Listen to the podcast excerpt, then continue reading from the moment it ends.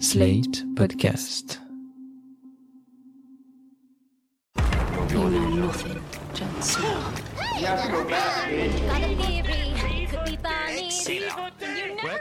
C'est pas faux.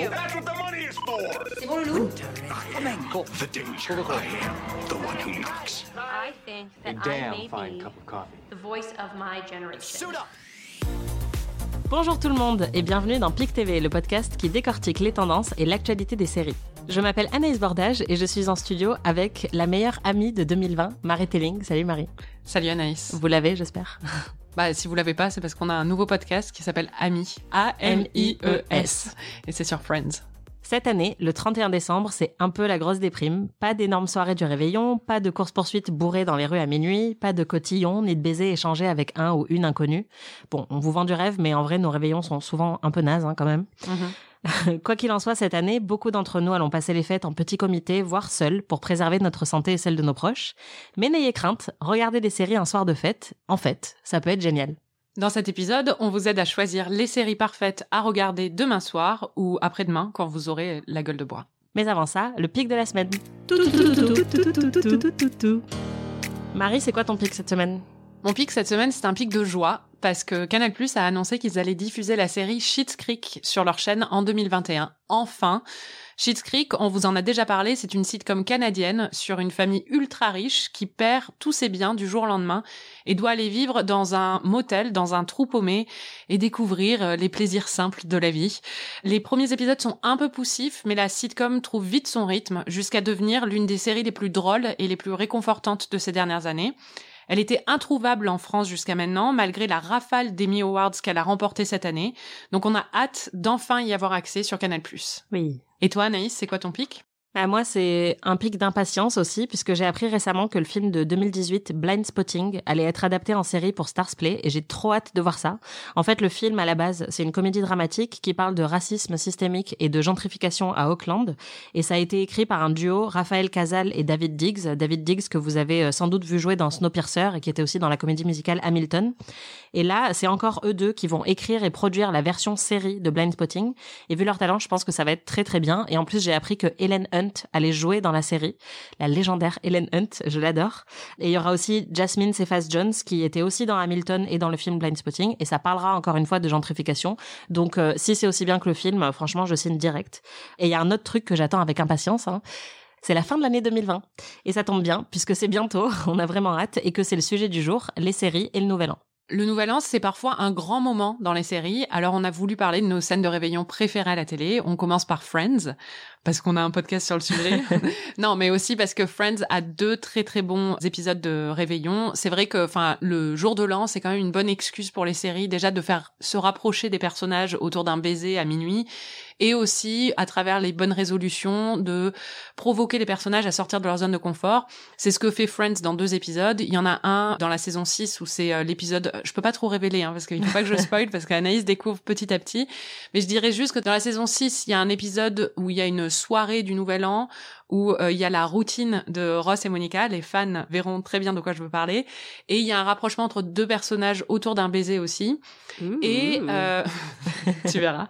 Euh, dans une autre saison, il y a un épisode où chaque personnage prend, à la fin de la soirée du Nouvel An, prend une bonne résolution. Et donc, ça force les personnages à euh, abandonner certaines de leurs mauvaises habitudes. Et c'est très, très drôle parce que c'est un très bon ressort comique. Et il y a une scène culte dedans, je dirais juste deux mots, Ross et Cuir. Les fans aussi reconnaîtront cette scène et j'en dirai pas plus pour pas spoiler Anaïs. Bon, là, je suis en train de me faire plein de scénarios dans ma tête pour imaginer ce qui va se passer. Tu dois être très très excitée, mais ça va peut-être te décevoir. on va voir. C'est clair, là, tu me dis Ross et cuir. Moi, je signe direct. Je suis trop contente. Alors pour moi, j'ai pas vu ces deux épisodes-là, mais vraiment il y a un épisode que j'aime bien revoir quasiment euh, chaque année pour le Nouvel An. Pour moi, c'est ce qui se fait de mieux en termes d'épisodes de Nouvel An. C'est l'épisode euh, The Countdown de The O.C. de Newport Beach, qui est dans la saison 2. Et en fait, c'est un épisode où Ryan et Marissa euh, ont un peu des tensions. Marissa a dit je t'aime à Ryan et il savait pas quoi lui répondre. Il lui a dit merci. et ça a un peu provoqué une dispute. Et il y a un triangle amoureux entre Marissa, Ryan et Oliver, qui est un petit connard euh, qui veut se taper Marissa. Et du coup, le soir du Nouvel An, ils sont pas ensemble. Donc Marissa s'apprête à embrasser Oliver. Ouais. Non. au moment où les gens sont en train de faire le décompte du nouvel an, parce que bah, c'est la tradition qu'on embrasse quelqu'un à minuit, comme vous le savez, on pourra pas faire cette année. enfin, je sais pas, vous faites ce que vous voulez, mais Bref, et Ryan, en gros, se rend compte qu'il faut absolument qu'il reparte à la conquête de Marissa et donc il court dans les escaliers, c'est dans un hôtel donc euh, il doit monter tous les escaliers parce que l'ascenseur est déjà pris etc et il a peur de ne pas arriver à temps pour pouvoir embrasser Marissa et lui dire qu'il aime et donc on va écouter un extrait vous allez voir c'est magnifique en plus la bande son est devenue culte c'est une chanson qui s'appelle Dice et qui est vraiment parfaite pour l'occasion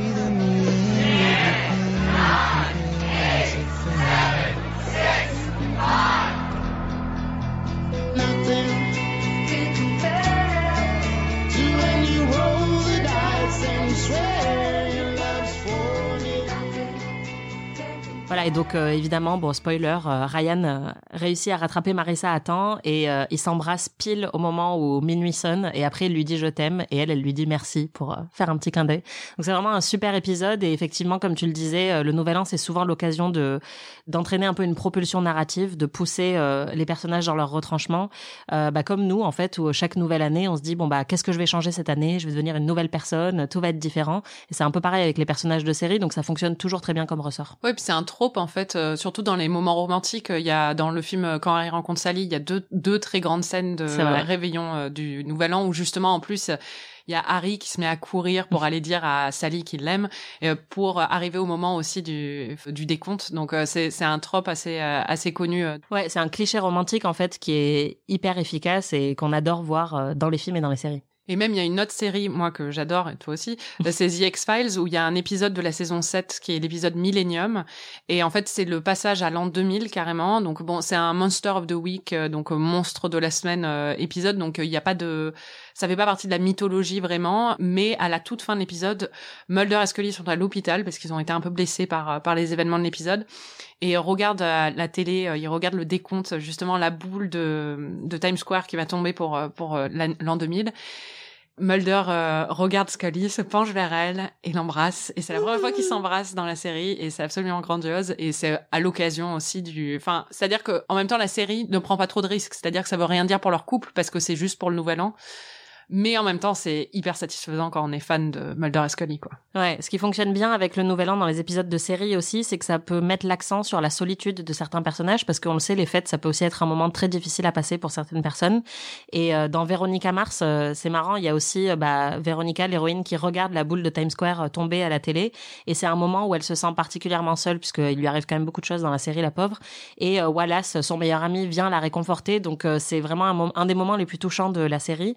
Et il y a une autre série euh, qu'on adore toutes les deux, c'est Mad Men, dans laquelle il y a plusieurs épisodes de Nouvel An et un qui est très très bien, c'est The Good News qui est dans la saison 4 et en fait euh, Don Draper et Lane Price qui est un Britannique euh, expatrié à New York passent les fêtes ensemble parce qu'ils sont tous les deux seuls et ils se bourrent la gueule et ils font un peu les 400 coups et ça accentue aussi bah, la solitude de Lane qui aura un peu un destin tragique dans la série. Et ça c'est un peu un signe annonciateur de ce qui va se passer ensuite. Donc c'est un très bon procédé pour encore une fois exacerber les sentiments des personnages que ce soit des sentiments romantiques ou des sentiments un peu plus tristes. Le Nouvel An est un ressort scénaristique dans les séries, euh, mais les séries sont aussi, bah, surtout cette année en fait, euh, sont un ressort dans notre vie. sont un ressort dans notre vie pour passer le Nouvel An. Du coup, on s'est dit qu'on allait vous demander en fait euh, si vous avez des anecdotes de réveillon passés à regarder une série en particulier ou de jour de l'an passé à cuver en regardant une série. Oui, on a Jules qui nous a écrit euh, pour nous raconter son anecdote avec euh, Parks and Rec, puisqu'il nous a dit qu'il y a quelques années, il avait eu l'excellente idée de lancer l'épisode final un 1er janvier au petit matin de retour de soirée. Donc, euh, bah, en fait, il s'est endormi devant et il avait aucun souvenir du final, alors qu'en plus, c'est un épisode hyper important de Parks and Rec. Et il a fini par revoir la série en 2020 grâce au Covid et découvrir le final toutes ces années après. Donc, c'est vrai que c'est toujours un peu risqué de regarder une série un 1er janvier parce qu'il faut prendre en compte le fait qu'on va sans doute s'endormir devant quoi. On a aussi Christophe qui lui a passé tout un réveillon à regarder The Office. Euh, c'était il y a deux ans pour le réveillon de Saint-Sylvestre de 2018. Je m'étais retrouvé euh, tout seul à Paris puisque la plupart de mes amis étaient euh, restés en province pour les fêtes et on avait décidé de se voir plutôt le deux jours après le 2 janvier pour pour passer une soirée ensemble. Donc du coup j'étais un peu seul à Paris et heureusement quelques mois auparavant, l'intégrale de The Office était arrivée sur Amazon Prime Video. J'ai découvert la série ce soir-là. Alors la première saison, je l'ai vite passé, même si je la trouve un peu cringe, mais je l'ai vite passé. Et je crois que je me suis fait du 21h, 4 ou 5 heures du mat de The Office, donc ça fait quand même pas mal d'épisodes. Je pense que je m'étais enchaîné les trois premières saisons, que j'ai revu plus tard parce que je les avais euh, complètement oubliés. La boulimie de la consommation boulimique comme ça de d'épisodes, ce gros binge-watching fait que euh, bah, on enchaîne, on enchaîne, mais on se souvient pas forcément de ce qu'on a vu. Après, il y a aussi des, des traditions euh, récurrentes, visiblement pour certains d'entre vous. On a Stéphane, euh, donc son pseudo c'est Série Eater sur Twitter, qui nous a parlé d'une excellente tradition du Nouvel An où en fait tous les 1er janvier, il regarde le même épisode. On va l'écouter. Ma tradition série, c'est de regarder le 1er janvier le dernier épisode de The Leftovers, The Book of Nora, l'épisode 8 de la saison 3. C'est juste le summum de ce que j'aime dans les séries. C'est tellement émouvant, c'est tellement beau, c'est tellement bien écrit. C'est les acteurs sont exceptionnels. Enfin, Carrie Coon et, Justin Theroux sont bouleversants. voilà, donc euh, je, commencer une année série avec euh, le summum, c'est quand même euh, merveilleux on est totalement d'accord. En plus, on adore The Leftovers, donc c'est vrai que c'est un peu existentiel pour un 1er je janvier. mais... je regarderai ça le 1er janvier, mais. Hein. mais je valide totalement l'idée de commencer l'année avec quelque chose de magnifique. Est-ce que toi, tu as des petites anecdotes de fêtes euh, de fin d'année euh, passées à regarder des séries? Honnêtement, je regarde pas trop de séries les fêtes de fin d'année. Moi, je regarde Sissi, ou je regarde des vieux films ou des trucs comme ça. J'adore les quatre filles du Dr March, donc euh, les séries un peu moins. Une année, j'avais regardé tout Star Wars le soir du Nouvel An. Donc c'est pas une série, mais, euh, mais c'était un gros investissement. Ouais. Mais et toi, t'en as ou pas? Ouais, bah en fait, euh, moi, il y a eu un Noël euh, il y a quelques années où je vivais à l'étranger aux États-Unis. Du coup, je me suis retrouvée toute seule à Noël. Enfin, c'était un choix, hein, mais je voulais pas forcément rentrer en France, ça coûtait trop cher. Et donc, j'étais toute seule à New York dans un appart pas chauffé. donc, j'avais très froid et je me suis fait des pâtes et j'ai regardé Sex and the City parce que c'était une de mes séries préférées. Et c'était vraiment un des meilleurs Noëls que j'ai passé en fait. Comme quoi, j'avais un peu peur d'être seule. Super sympa pour ta famille. Ma famille déteste Noël autant que moi, donc euh, il valide à 100% ce choix de vie. Non, enfin voilà, je me suis ouvert une bouteille de vin que j'ai dû entamer quand même pas mal et euh, j'ai mangé des pâtes au pesto et j'ai maté Sex and the City et je suis allée me coucher et franchement c'était un super Noël. Donc euh, voilà, juste pour dire que cette année, même si c'est la première fois que vous allez être seul ou en petit comité, sachez que ça peut être super et que les séries peuvent être bah, une très bonne compagnie pour passer les fêtes. Et justement, on s'est dit que le plus utile, ce serait quand même de vous faire des recommandations pour le nouvel an, pour tous ceux qui vont le passer seul ou un petit comité et qui voudrait euh, trouver une bonne série et pas regarder France 2, le programme de variété de France 2 ou de TF1 pour euh, pour passer la soirée ou pour C'est clair, parce que les bêtisiers c'est bon quoi. ouais, voilà. On a fait le tour. On a décidé de les diviser en catégories pour euh, s'adapter vraiment aux demandes de chacun. donc la première c'est si vous êtes en famille, Ouais, déjà, on a forcément pensé à Gilmore Girls, dont on parle assez souvent ici et qu'on recommande tout le temps si vous cherchez quelque chose de réconfortant. Ça se passe dans une petite ville fictive américaine. C'est sur une relation mère-fille qui est hyper fusionnelle, euh, où elles sont meilleures amies en fait. Et euh, il neige souvent, c'est hyper beau. Enfin, ça a vraiment un côté euh, ambiance de fête très réconfortant. Vous pouvez le regarder, par exemple, si vous êtes avec votre petit frère, votre petite sœur, ou enfin avec n'importe quel membre de la famille. En fait, même en petit comité, c'est juste une série hyper agréable à regarder pendant les fêtes et qui vous fera chaud. Il y en a une autre à laquelle on a pensé, c'est Parks and Rec. Alors ceux qui suivent le podcast savent qu'on adore cette sitcom. Mais alors, ce qui est très bien avec Parks and Rec, c'est que c'est la série parfaite pour un 1er janvier où vous avez la gueule de bois, mais vous êtes avec d'autres personnes qui ont peut-être pas la gueule de bois ou des plus jeunes. Tout le monde va aimer Parks and Rec parce que vous pouvez vous endormir au milieu et vous réveiller, ce sera toujours drôle et vous aurez rien perdu de l'action. Et en même temps, les autres pourront suivre aussi. Pour resituer, c'est une sitcom qui se déroule dans une toute petite ville de l'Indiana, dans un euh, département des parcs et loisirs. Et donc, c'est juste euh, la vie de ce département et chaque personnage a un peu un gimmick et euh, quelque chose qui est très drôle. Enfin, c'est euh, ils sont tous hyper attachants, attendrissants, très très drôles, c'est bien écrit et euh, ça fait plaisir, ça fait énormément de baume au cœur. C'est une série très optimiste, donc euh, il n'y a jamais d'obstacles ou de trucs un peu déprimants qui ou se quand il y a des obstacles, ils sont toujours surmontés assez facilement, enfin ou bien assez joyeusement. Ouais. Et donc c'est vraiment euh, quelque chose de très euh, réconfortant et joyeux à regarder euh, pour un début d'année, surtout quand c'est le début d'année 2021. c'est clair. Et en plus là aussi c'est quelque chose qui peut se regarder avec n'importe quel membre de la famille. c'est très. oui voilà. Dans n'importe quel état mental. c'est très important. Moi, j'ai déjà regardé aussi Parks and Rec totalement défoncé aux médicaments après une opération et j'ai beaucoup pleuré tellement je trouvais ça joyeux et attendrissant. Donc voilà, vraiment, vous pouvez tester toutes les combinaisons. Parks and Rec fait toujours du bien. On a aussi pensé à l'autre alternative si vous êtes seul et euh, si vous êtes un peu déprimé ou même si vous êtes seul et pas déprimé. Hein. Ouais, parce que bah on sait que ça c'est le cas de beaucoup de gens à toutes les fêtes et ça sera peut-être encore le cas cette année. Il y a une série qui nous paraît mais vraiment parfaite pour le cas de figure seul euh, pendant les fêtes. On va écouter euh, un morceau de la bande-annonce.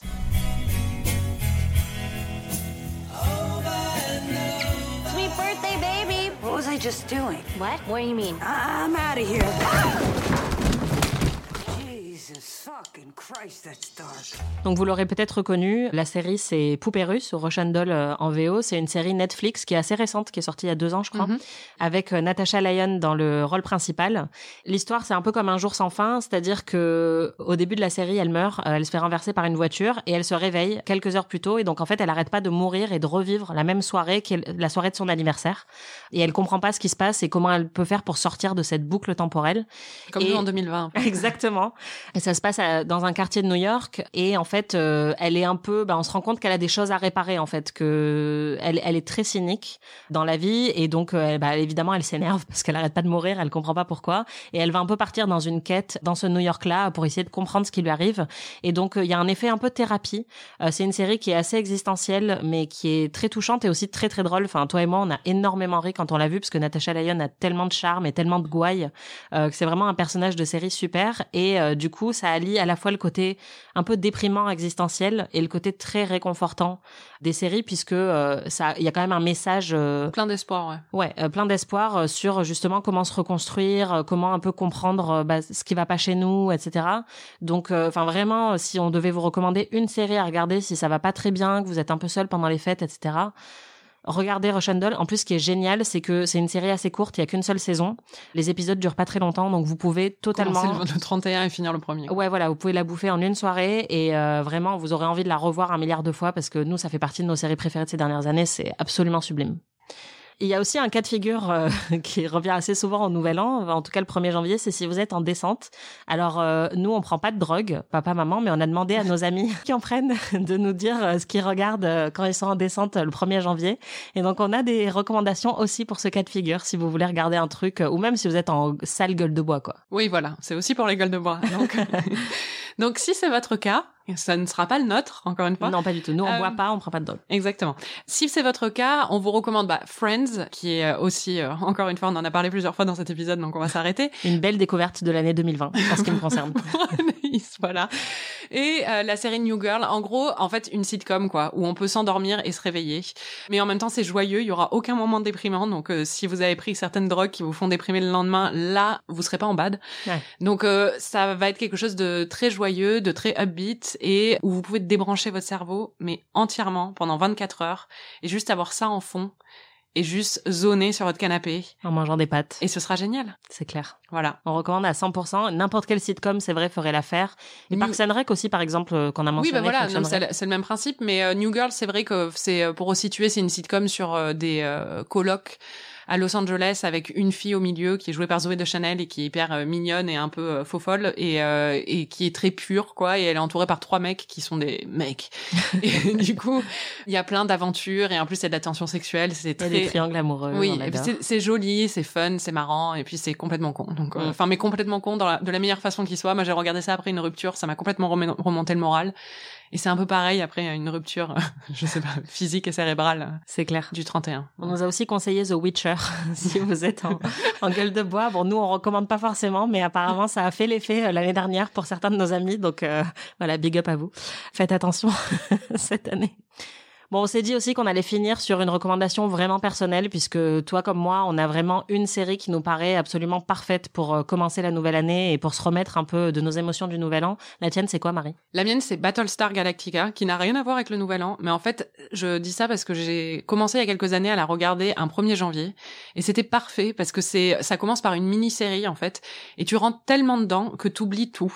Et que t'es complètement transporté dans un autre univers. Ce qui est ce dont j'ai le plus envie en ce moment. C'est. sur cette planète en 2020.